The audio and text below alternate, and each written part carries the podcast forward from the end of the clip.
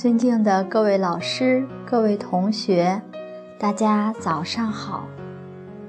下面我们接着来学习《训男女章》第八，教子之道。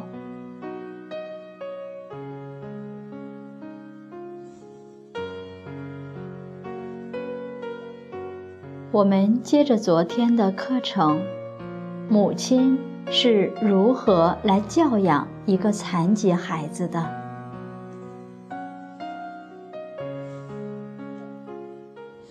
首先面临的是这个孩子该如何面对自己的不幸。这孩子太幼小了，即使恢复了之后，他也不敢正视自己的面容。不敢照镜子，结果这母亲就拿着镜子对他说：“振国，你看看自己，你不必害怕，也不必哭。无论别人说你怎么丑，你的脸永远是妈妈眼中最美的花。”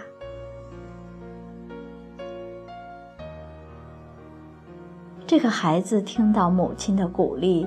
就鼓起勇气来照镜子，但是照了镜子之后，还是哇的一声大哭起来。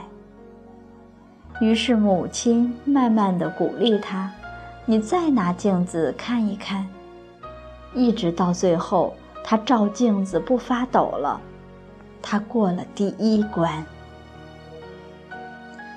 马上又面临第二关，学走路。因为烧成重残了，腿其实都已经是粘合在一起了。现在要他学走路，这是很困难的事情。最开始要把捆在孩子腿上的这个纱布拉开，因为他全身都直皮，皮肤特别的敏感。这纱布一松绑。这血水和脓水都往下流，痛的孩子拼命挣扎，撕心裂肺的哭。当时这母亲也是万箭穿心，但是她咬着牙，帮孩子把纱布解下来，然后把他的腿掰开，让他学走路。就这样一寸一寸地帮他挪步。一直到他八岁那年，这个孩子终于能够站起来了，而且可以在屋里走个不停。到了学写字的时候，母亲也要鼓励他，因为他的手只有三只手指，所以写字非常困难。握笔时，孩子都握得手出血。但是母亲鼓励着他，他学写字，咬着牙，拿起笔不放松，一直到他会自如的写字为止。后来，妈妈勇敢的把孩子送到村里的小学去上学。第一天下来，这孩子就非常的失落，因为他所遇到的都是别人奇异的目光。像看一个怪物似的。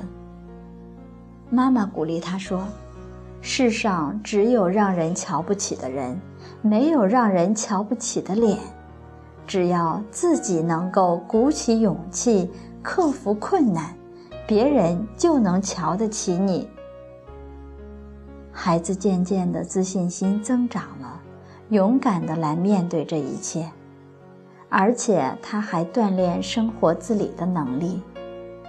在母亲的教导下，他能够自己洗衣服、削水果，甚至还能够穿针引线。